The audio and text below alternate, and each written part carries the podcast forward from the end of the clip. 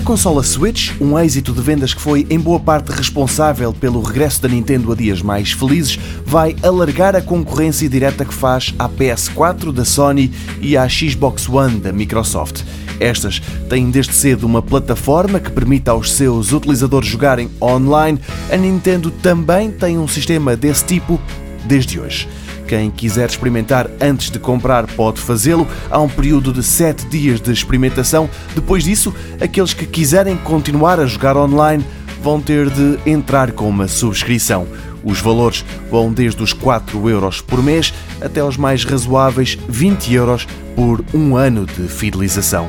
À semelhança das outras consolas, é o serviço Nintendo Switch Online que vai permitir grandes jogatanas, Planet, Splatoon 2, ARMS, Mario Kart 8 Deluxe são alguns desses títulos, aos quais se juntam outros como Super Mario Bros. 3 e Legend of Zelda, que foram criados para uma consola mais antiga, a NES, mas que graças a este sistema vão estar disponíveis também na Switch. Uma lista de 20 jogos desses tempos que a Nintendo garante que vai atualizar regularmente. Nota ainda para os jogos free to play, como o Fortnite, um sucesso atualmente, que já estavam a funcionar em pleno na Switch. A fabricante japonesa sublinha que este e outros títulos desse tipo não carecem de subscrição.